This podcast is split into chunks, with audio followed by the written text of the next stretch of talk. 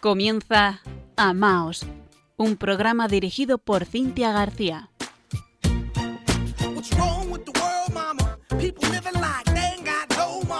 Queridos oyentes de Radio María, muy buenas noches.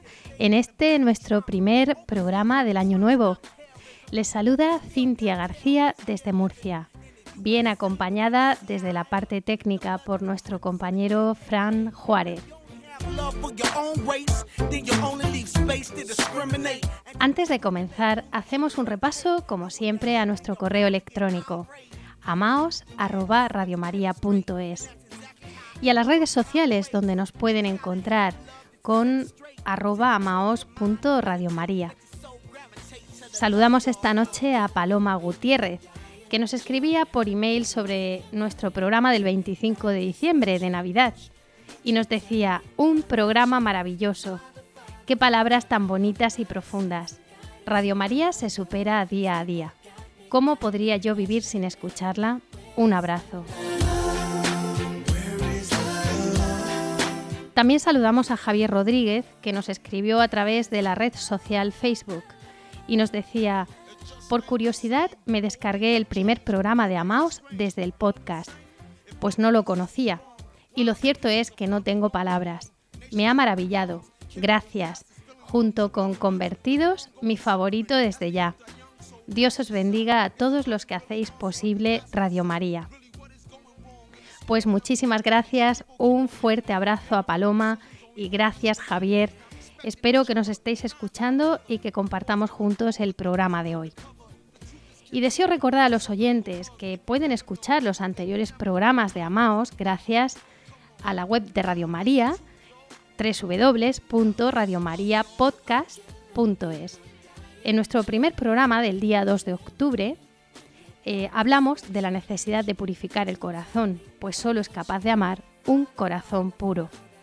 Después nos acercamos un poquito a la teología del cuerpo. También hemos contemplado a María como modelo de amor y nos hemos acercado a la Eucaristía como fuente de todo amor. Si les interesa, pueden buscar y escuchar nuestros programas anteriores. Y ahora sí, comenzamos. Amaos.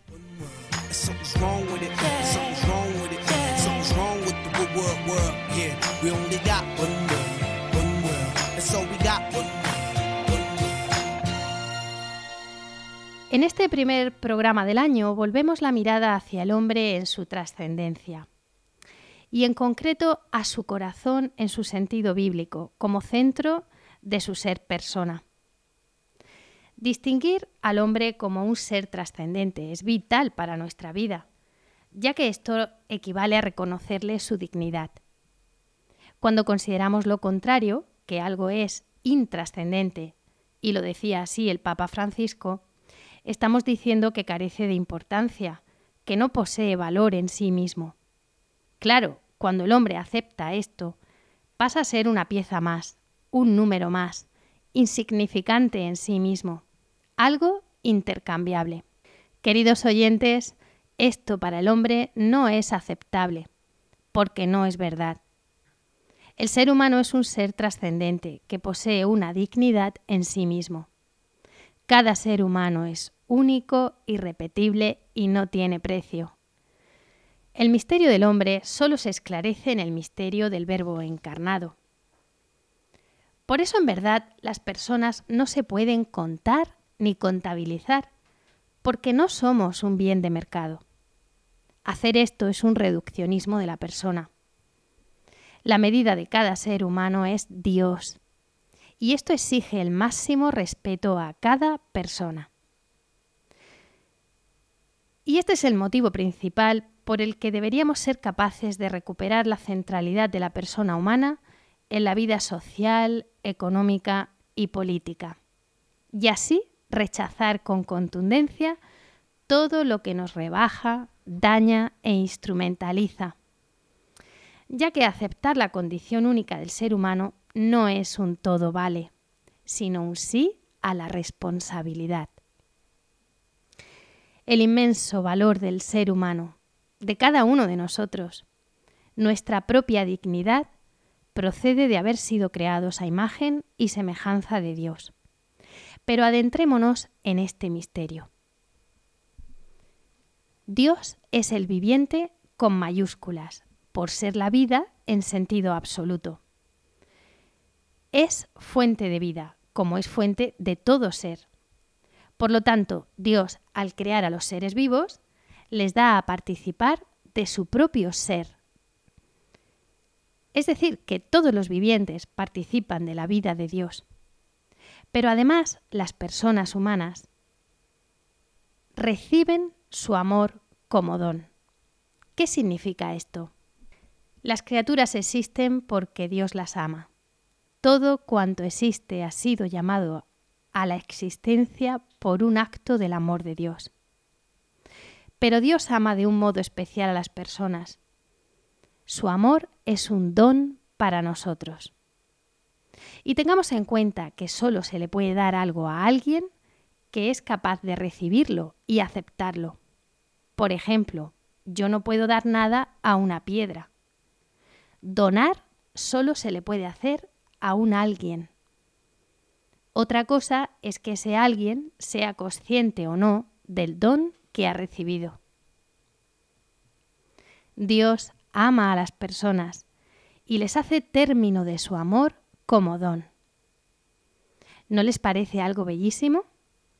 Pues además es muy importante, porque las personas somos así capaces de conocer a Dios y de responder a ese don. Capacidad que no necesariamente tiene que darse desde el primer momento, basta con que seamos potencialmente capaces de ella. Hemos recibido el amor de Dios, poseemos una vocación eterna y estamos llamados a compartir el amor trinitario del Dios vivo. El amor de Dios descansa en nosotros porque Él nos lo ha regalado, nos lo ha donado. ¿Y qué estamos haciendo con este regalo? Precisamente porque su amor está en nosotros, reclama una respuesta. Cuando esta respuesta es afirmativa, coincide la afirmación de los seres humanos con la gloria de Dios. Gloria de Dios es el hombre que vive en plenitud. Cuando el hombre no acepta la invitación de Dios, el que pierde no es Dios, que también, porque nos ama. Somos obra de sus manos y frustramos su proyecto sobre nosotros, pero el que pierde es el hombre. Citando a Eric Fromm, el amor es un arte. Si deseamos aprender a amar, debemos proceder en la misma forma en que lo haríamos si, si, quisiéramos aprender cualquier otro arte. Tendríamos que dominar su teoría y su práctica, así como haríamos con la música o la medicina necesitamos un aprendizaje. El que ama se transforma constantemente. No dedica su energía a otras cosas, sino a cultivar este arte. Capta más, observa más, es más productivo, es más él mismo. Meditemos sobre esto. Lo cierto es que, como dijo Gandhi, los cristianos hablamos mucho del amor, pero no nos queremos, si nos quisiéramos un poco más y un poco mejor, todo cambiaría. Abramos esta noche el corazón con humildad para reconocer esta verdad, porque decimos amar.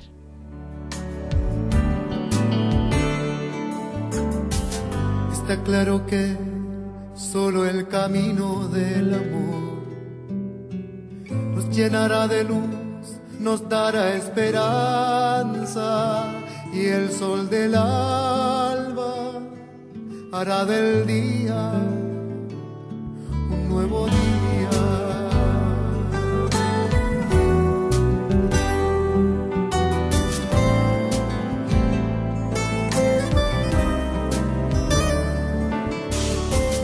Está claro que solo el camino del amor nos hará comprender el sufrimiento, la indiferencia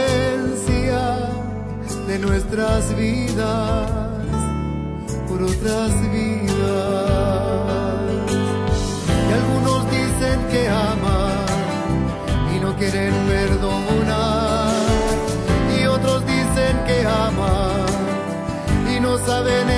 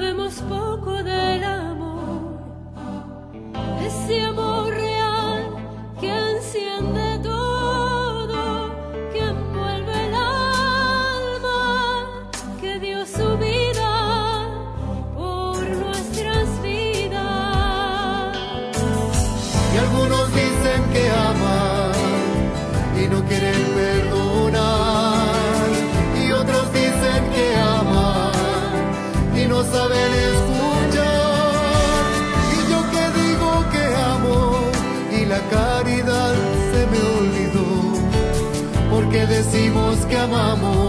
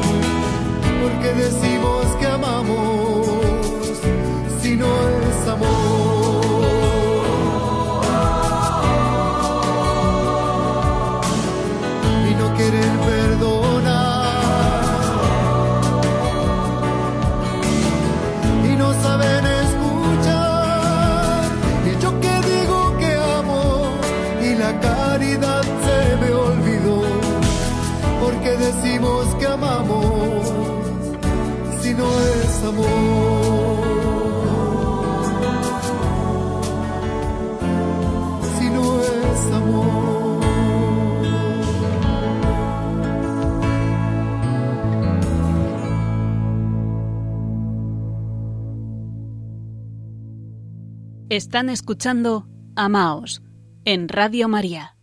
Para que sepamos amar a Dios, ha de conocérsele. Y para que el hombre sepa amar al prójimo como a sí mismo, debe primeramente, amando a Dios, amarse a sí mismo, dice San Agustín. Se hace así imprescindible una mirada a nuestro corazón para conseguir la libertad interior del don que hemos recibido. María custodiaba todas estas cosas meditándolas en su corazón. El corazón invita a mirar al centro de la persona, de los afectos, de la vida. María meditaba en su corazón. Y esto significa que sus gozos y dolores no los murmuraba alrededor, sino que los repasaba con Dios. María hizo de cada ocasión de su vida un diálogo interior con Dios. Este era el secreto de la Madre de Dios, custodiar en el silencio y llevar a Dios. El Papa Francisco nos habló de esto en su homilía del primer día del año, en la solemnidad de Santa María, Madre de Dios. Y nos dijo, si queremos custodiarnos, tenemos necesidad de silencio. Jesús nos habla al corazón. Él desarma con su pequeñez nuestra soberbia. Su pobreza desconcierta nuestra fastuosidad. Su ternura sacude nuestro corazón insensible. Reservar cada día momentos de silencio para custodiar nuestra alma es custodiar nuestra libertad frente a las banalidades corrosivas del consumo y la ruidosa confusión de la publicidad, frente a la abundancia de palabras vacías y las olas impetuosas de las murmuraciones y las quejas. También nosotros los cristianos, al inicio del año, sentimos la necesidad de volver a comenzar desde el centro. María, la Madre de Dios, es exactamente como Dios quiere que seamos nosotros, como quiere que sea su iglesia. Madre tierna, humilde, pobre de cosas y rica en amor, libre de pecado, unida a Jesús, que custodia a Dios en su corazón y al prójimo en su vida. En definitiva, más amor y amar mejor. Le recomiendo el pequeño libro Custodia el Corazón que regaló el Papa Francisco para vivir la cuaresma del año 2015. Lo pueden encontrar ustedes en Internet. ¿Cuántas veces el corazón se queda helado, saturado, inquieto, empequeñecido, roto, incapaz? No le permitimos realizar su función, la de amar y ser amado. Y sin embargo, sobre toda cosa guardada, guarda tu corazón, porque de él mana la vida. ¿Lo custodiamos bien? ¿Cuántas veces entran en él los malos pensamientos, las malas intenciones, los egoísmos, los celos, las envidias, tantas cosas que entran, dice el Papa Francisco. Es necesario custodiar nuestro corazón donde habita el Espíritu Santo, para que no entren los demás espíritus. Si yo no me doy cuenta de cuánto entra en mi corazón, mi corazón se convierte en una plaza donde todos van y vienen. Un corazón sin intimidad, un corazón donde el Señor no puede hablar y ni siquiera ser escuchado. Cuando aprendemos a vigilar nuestro corazón, podemos rechazar de él todo aquello que no procede del Espíritu. Recordemos que el amor ha sido derramado en nuestros corazones por el Espíritu Santo que se nos ha dado. Pero es necesaria esa vigilancia y la oración para rechazar todo lo que no es la vida, el camino del bien inscrito en nuestro corazón. Recordemos el texto de San Pablo a los Gálatas, libertad y caridad. Pues vosotros, hermanos, habéis sido llamados a la libertad, pero no toméis esa libertad como pretexto para servir a la carne, sino servíos por amor unos a otros. Pues toda la ley queda cumplida en este único precepto. Amarás a tu prójimo como a ti mismo. Pero si os mordéis y os devoráis mutuamente, mirad, no vayáis a destruiros unos a otros. Digo, por tanto, caminad según el Espíritu, y no deis satisfacción al deseo de la carne, porque la carne desea contra el espíritu y el espíritu contra la carne, pues ambos están enfrentados entre sí, de tal modo que no hacéis lo que queréis. El texto continúa y nos recuerda que el fruto del espíritu es la caridad, la alegría, la paz, la paciencia, la afabilidad, la bondad, la fidelidad, la mansedumbre la templanza. Contra esto no hay ley. ¿Cuál creen ustedes que es el motivo por el que la gente no cree la buena nueva del corazón nuevo que nos regala Cristo? ¿No será por la falta de testimonio? ¿O porque el mal testimonio hace un daño irreparable? Nos toca hoy a nosotros reparar esto y mostrar la verdad, una verdad que se manifiesta siempre que hay limpieza de corazón, humildad y sinceridad.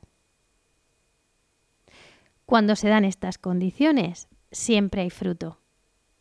Nos comportamos como auténticos hijos, hijos de Dios, templos del Espíritu Santo.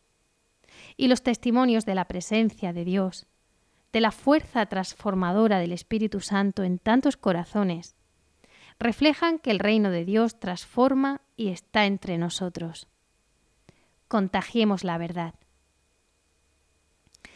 Les voy a compartir además el abecedario de la Cruzada Social del Amor, el decálogo del que ama, le llamaría yo, que está redactado por el entonces cardenal Stefan Wyszynski, declarado venerable el pasado 19 de diciembre por el Papa Francisco que reconoció el decreto de sus virtudes heroicas, primer paso hacia su beatificación.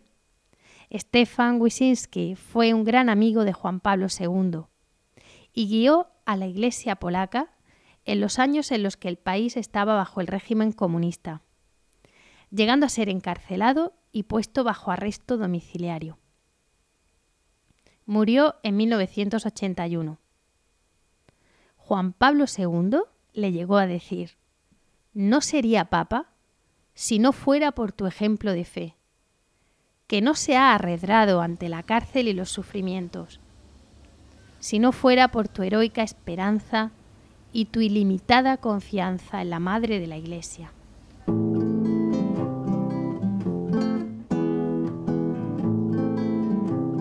Pues este es el decálogo que nos ha dejado y que está dando la vuelta al mundo.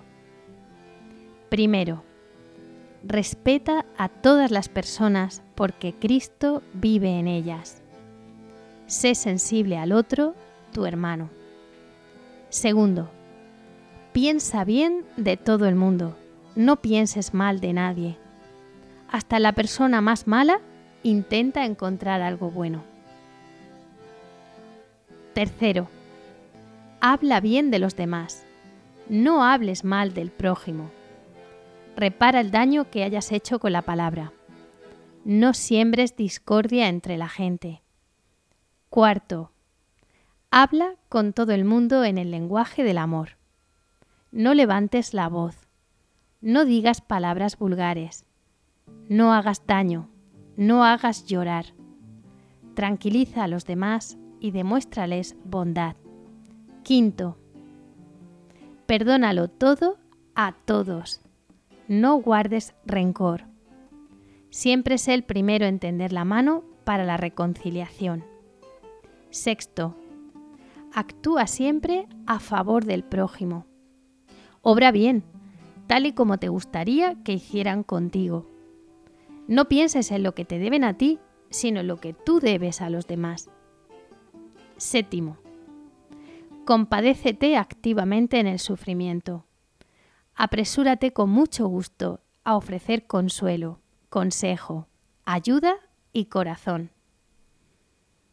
Octavo, trabaja honestamente, porque de los frutos de tu trabajo sacan provecho los demás, como tú te aprovechas del trabajo de otros. Noveno, participa en la ayuda social al prójimo. Ábrete a los pobres y a los enfermos Comparte lo tuyo.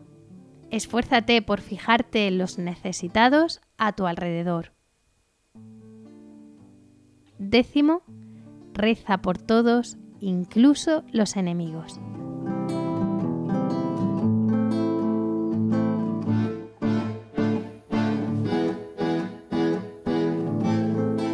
Dios es amor y quien permanece en el amor permanece en Dios y Dios en él. Ahora el amor ya no es solo un mandamiento, sino la respuesta al don del amor con el cual Él viene a nuestro encuentro. Si el hombre no ama, si no sabe lo que es el amor, si confunde su significado, ¿cómo puede ver a Dios que es amor? Dame un nuevo corazón, Señor. Dame un nuevo corazón, Señor, un corazón para alabarte, un corazón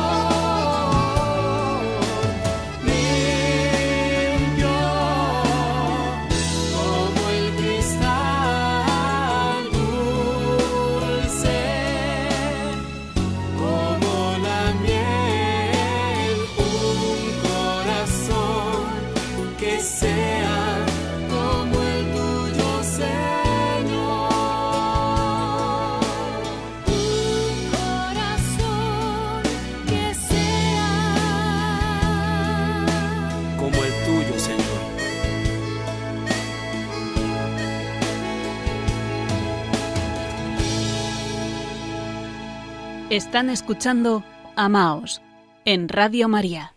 Y es una alegría para mí, en este primer programa del año, que nos acompañe don Fernando Colomer. Pude escuchar una homilía suya sobre el amor en su parroquia de San León Magno, aquí en Murcia, y recuerdo muy bien el día, el 28 de octubre, día de su cumpleaños y del cumpleaños de una querida amiga común, Ana Parra, que fue quien nos presentó. Además, una gran hormiguita de Radio María, a la que mandamos un beso muy grande desde aquí. Pues, eh, don Fernando, muchas gracias por estar hoy con nosotros.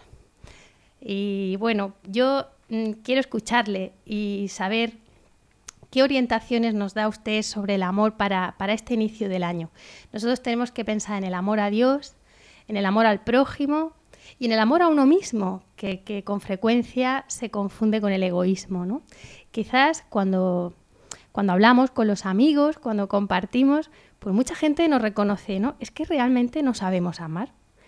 Y esto es algo bueno, pienso yo, que reconozcamos que, que nos falta, que nos falta y que, que hay un camino por recorrer.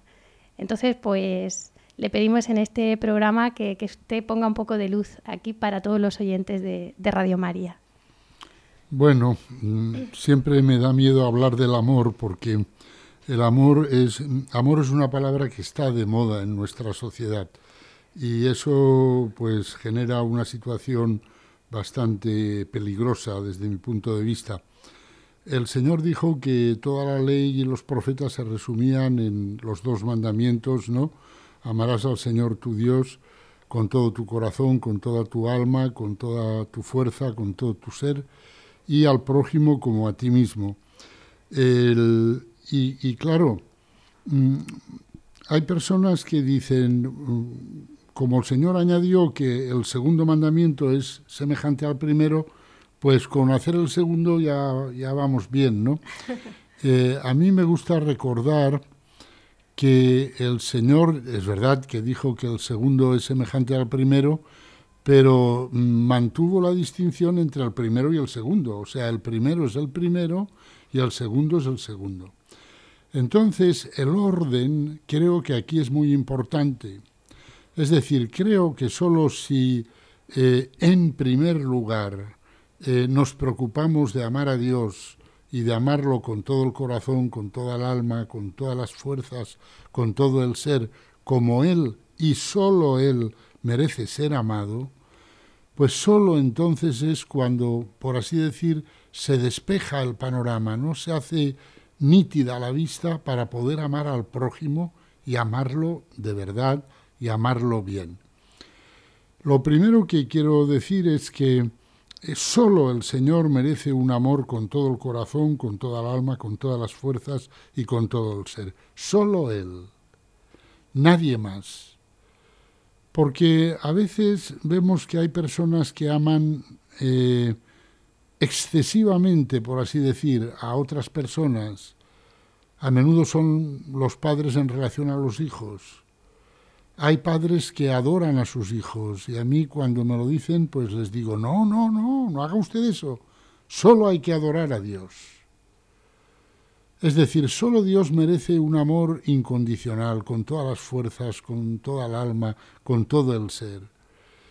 Y, y eso es lo primero, darle, darle a Él ese amor, solo a Él, y en consecuencia, con este acto, con este solo a Él, lo que hacemos es, de entrada, suprimir todos los ídolos, prohibir cualquier idolatría. A los hijos hay que amarlos, pero no hay que idolatrarlos. Porque cuando se idolatra a alguien no se le ama de verdad. Para la idolatría es una especie de eh, acaparamiento de la mirada. La mirada mira al ser idolatrado y se queda como acaparada y como, como cogida y como si ese ser satisfaciera por completo los anhelos del corazón de uno, ¿no? Como si ahí estuviera todo. Y bien, eso es una idolatría. Los ídolos los hacemos nosotros, los creamos nosotros con nuestra manera de mirar.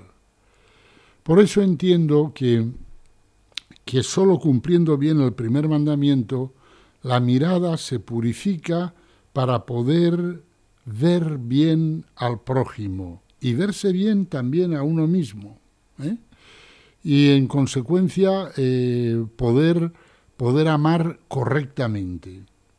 Porque si idolatramos no amamos, porque estamos falseando ya la relación con el ser idolatrado, ya que le atribuimos una, una plenitud de sentido que no tiene, ya que hacemos de él una especie de, eh, de realidad que puede satisfacer los anhelos de nuestro corazón, lo cual es falso.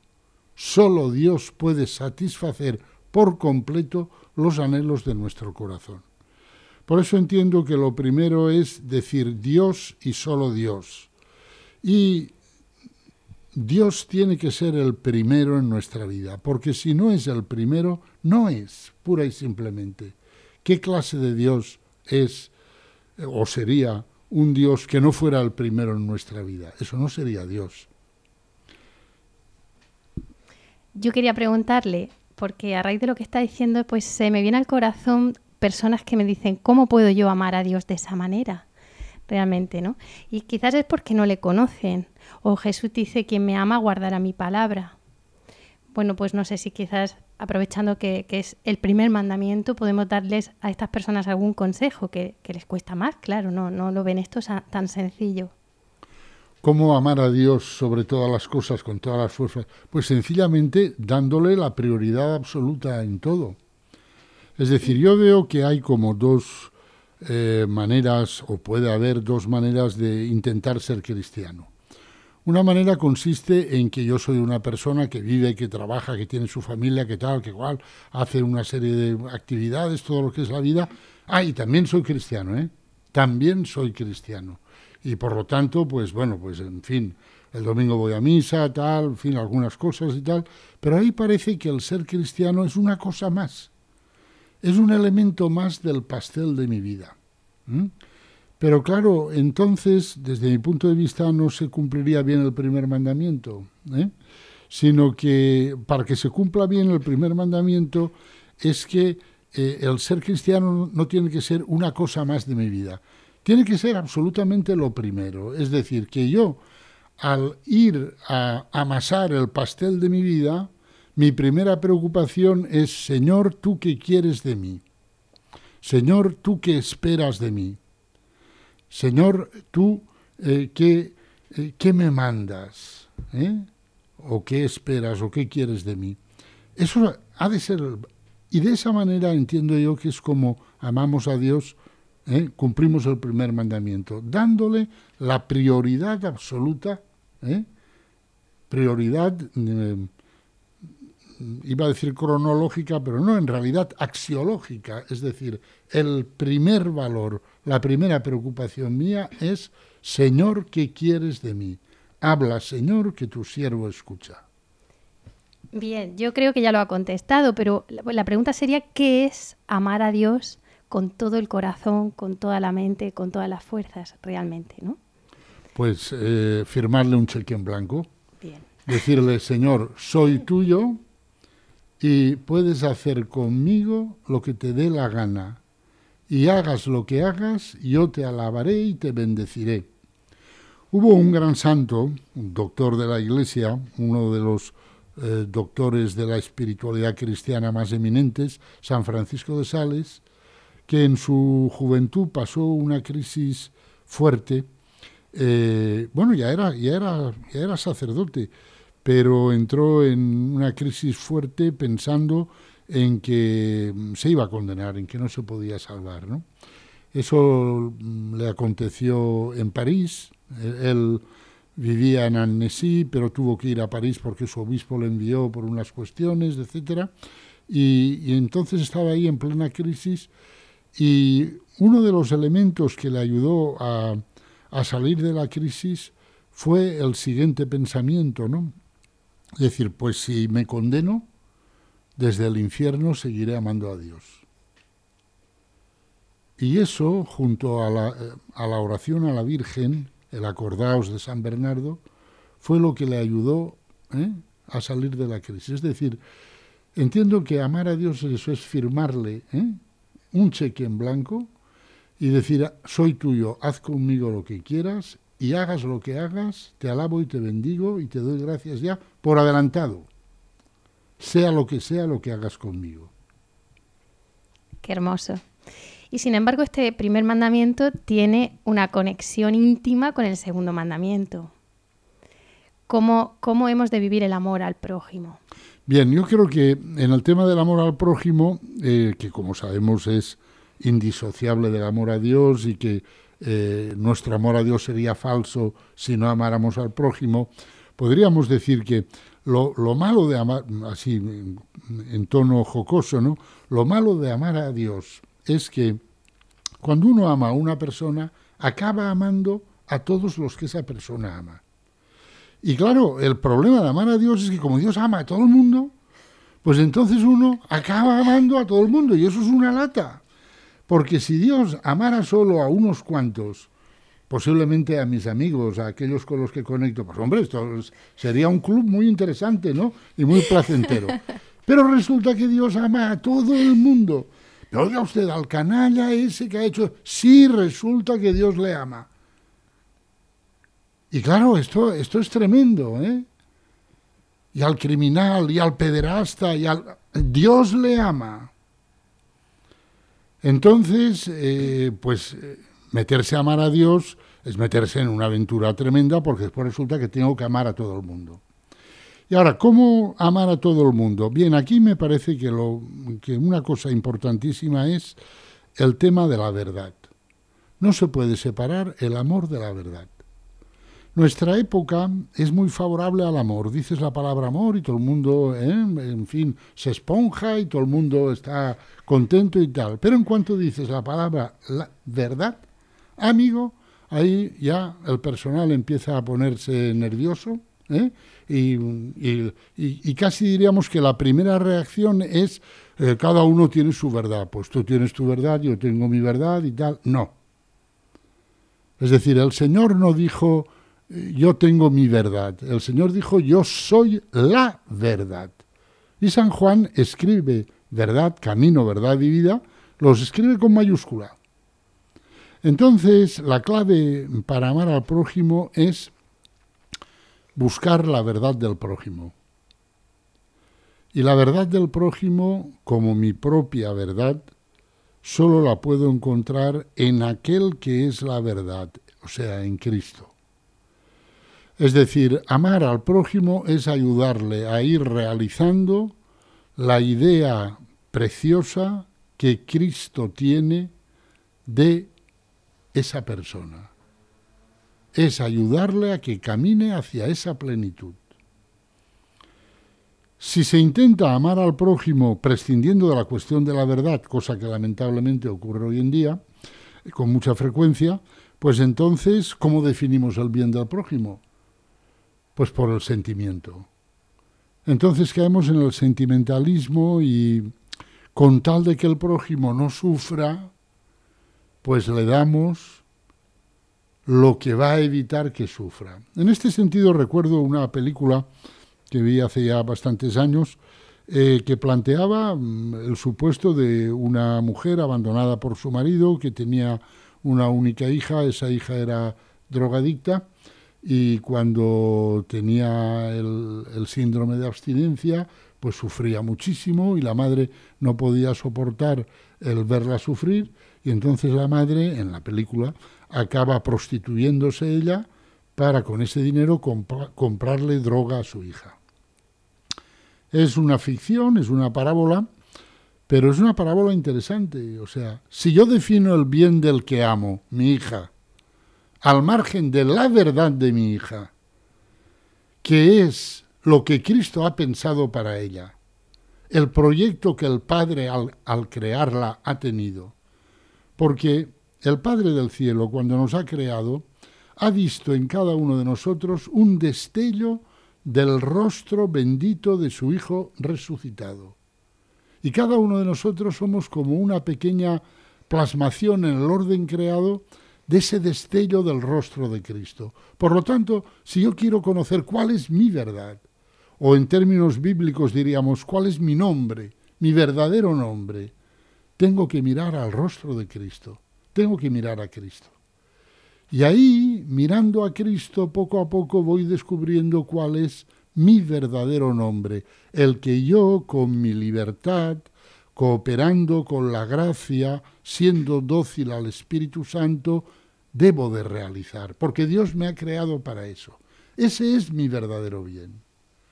Por lo tanto, entiendo que la clave del amor al prójimo, como la clave del amor a sí mismo, es esta.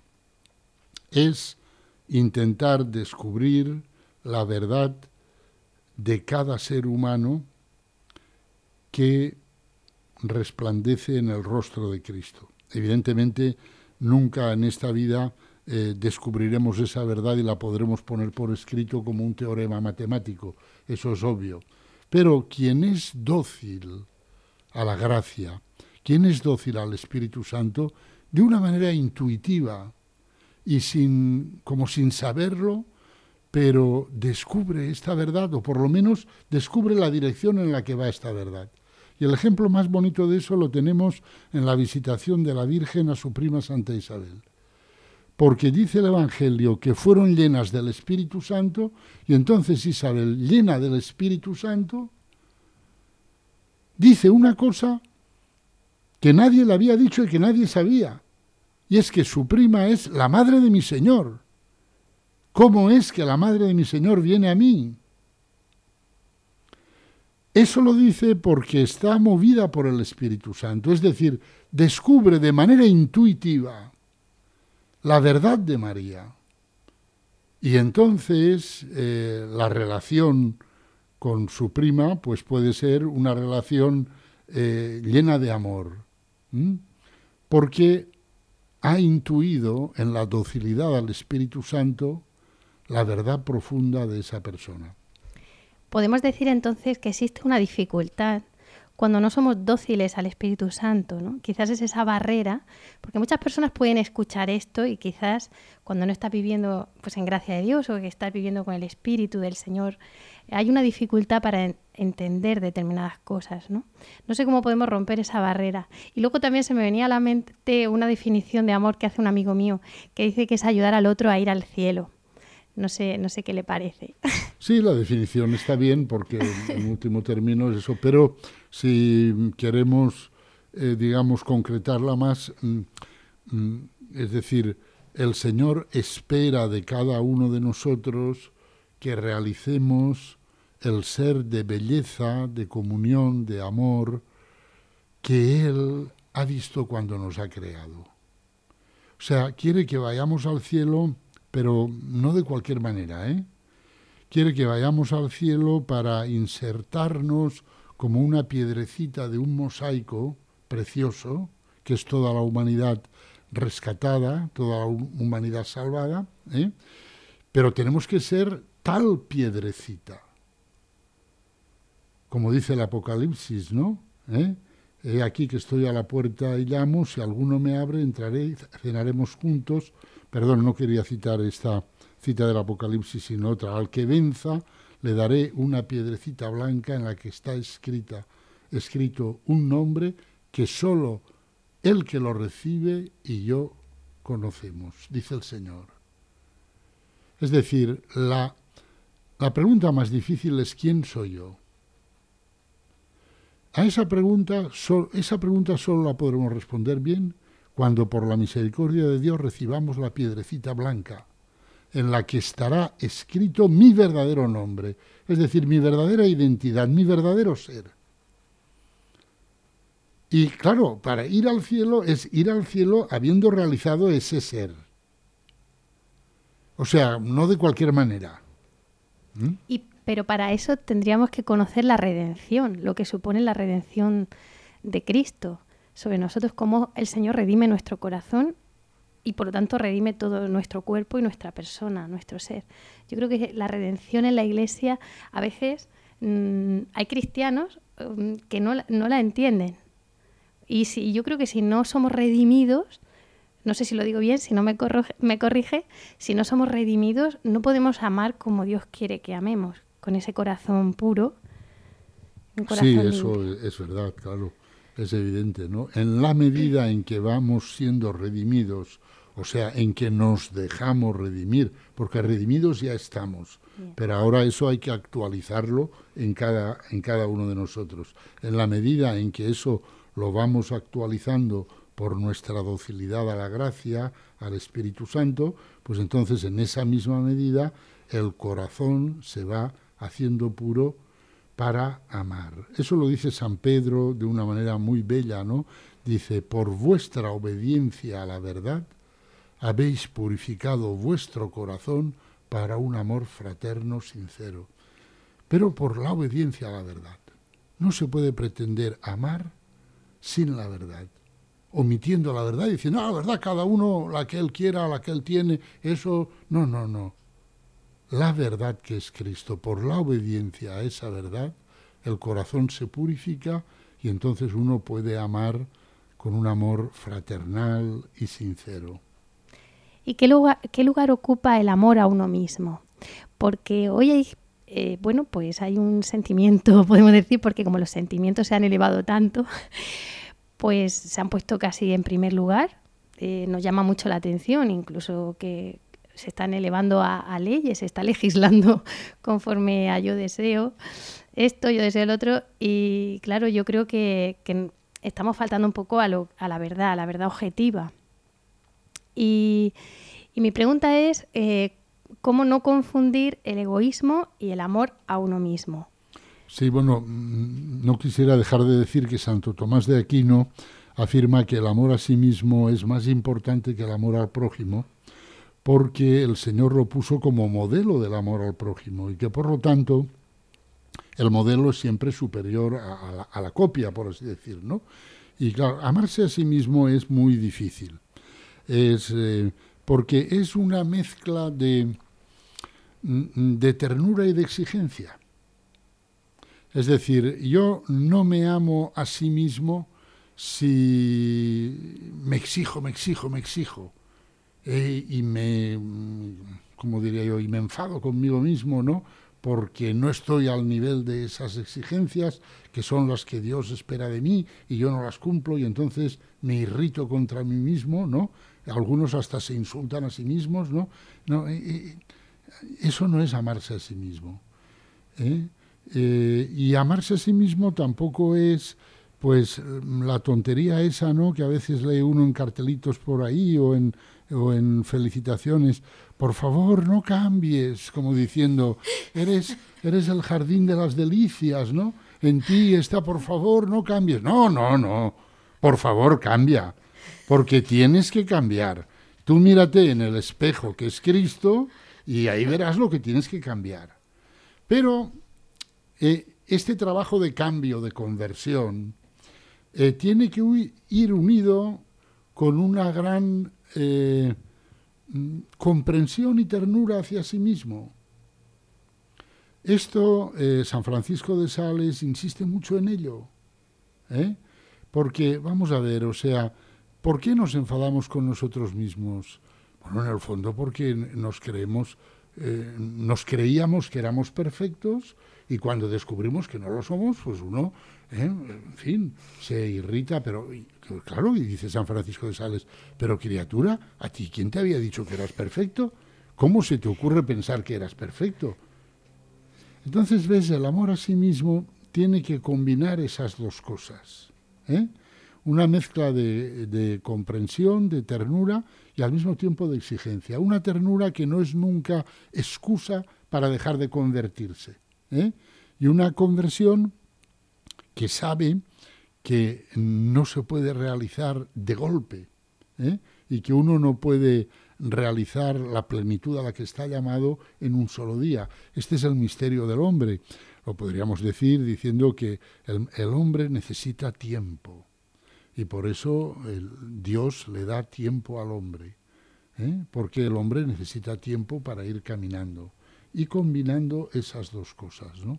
Evidentemente, amarse a sí mismo no, no, no es ser egoísta, ¿no? porque el egoísmo es una dejación de sí mismo, una especie de desparrame de, ¿eh? de uno mismo por el cual eh, uno deja que sus pulsiones, tanto en el plano biológico como en el plano psicológico, como incluso en el plano espiritual, ¿eh? pues campen a sus anchas, ¿no? Porque yo soy yo, yo soy así, y como soy así, ¿eh? Eh, pues en fin, pues... ¿eh?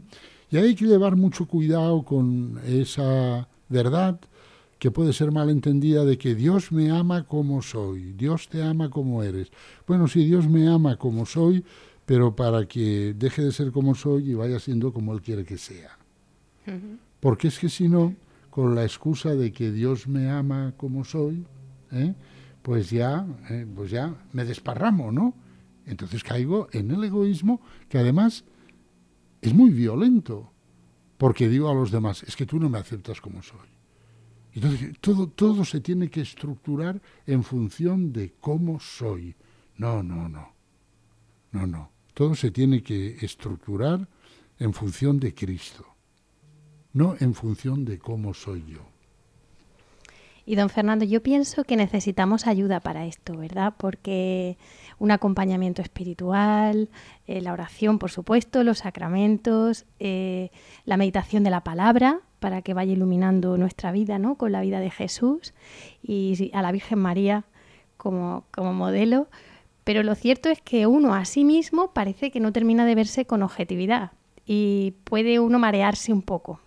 Marearse un poco en el sentido de querer hacerlo bien y no saber cómo situarse, ¿no? Pues algún consejo para los oyentes de Radio María. Pues lo mejor no mirarse a sí mismo.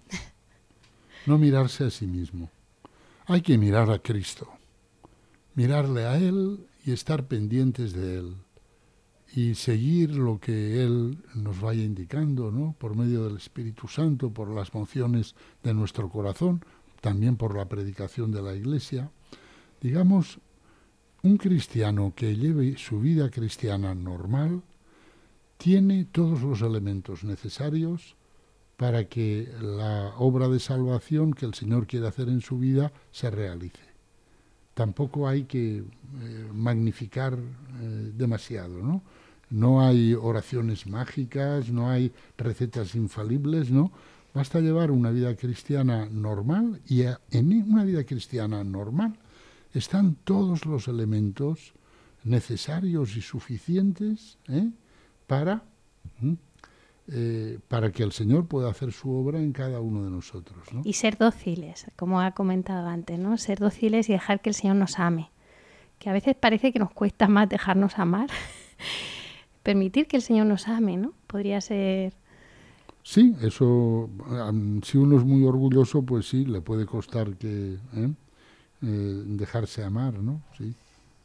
Pues muchísimas gracias, don Fernando Colomer, actual párroco de San León Magno. Si Dios quiere, contamos con usted para un nuevo programa más adelante porque nos quedan muchos puntos en los que nos gustaría profundizar. Bueno, lo que Dios quiera. Confiamos que pueda ser. Muchas gracias.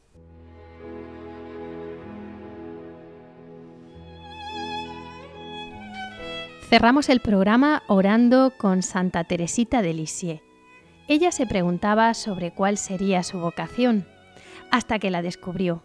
Mi vocación es el amor. Oremos.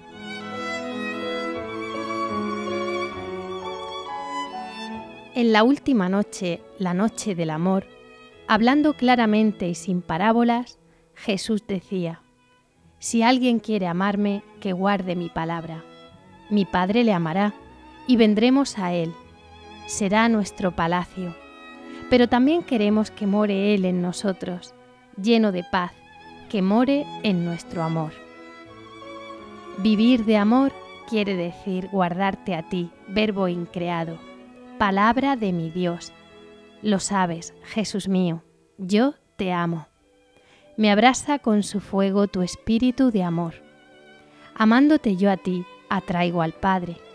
Oh augusta Trinidad, eres la santa prisionera de mi amor. Vivir de amor es vivir de tu vida, glorioso Rey, delicia de los cielos. Por mí vives oculto en una hostia. Por ti también, Jesús, quiero vivir escondida. Soledad necesitan los amantes, que hablen sus corazones noche y día. Me hace feliz tan solo tu mirada, vivo de amor. Vivir de amor es darse sin medida, sin reclamar salario aquí en la tierra. Ah, yo me doy sin cuento, bien segura de que en amor el cálculo no entra. Lo he dado todo al corazón divino que rebosa ternura. Nada me queda ya, corro ligera. Ya mi única riqueza es y será por siempre vivir de amor. Vivir de amor es disipar el miedo, aventar el recuerdo de pasadas caídas. De mis pecados pasados no veo ya la huella. Junto al fuego divino se han quemado. Oh dulcísima hoguera, sacratísima llama, en tu centro yo fijo mi mansión. Y allí, Jesús, yo canto confiada y alegre, vivo de amor. Vivir de amor es navegar sin tregua, sembrando paz y gozo en las almas. Oh mi piloto amado, la caridad me urge, pues te veo en mis hermanos. La caridad me guía, ella es mi estrella, bogo siempre a su luz. En mi vela llevo grabada mi divisa, vivir de amor. Muchas gracias por su compañía. Sus sugerencias, comentarios y preguntas los pueden hacer llegar a nuestro programa a través del correo electrónico amaos@radiomaria.es. Nos encontramos en cuatro semanas, el lunes 19 de febrero a las 21 horas. Y ya les adelanto que hablaremos sobre la oración y el amor. Amaos se une a la campaña Vuelve a casa de Radio María, que este segundo año lleva el nombre Pide. Pedid y recibiréis. Hasta entonces, sigan escuchando la programación de Radio María y amaos. Un saludo y que Dios les bendiga.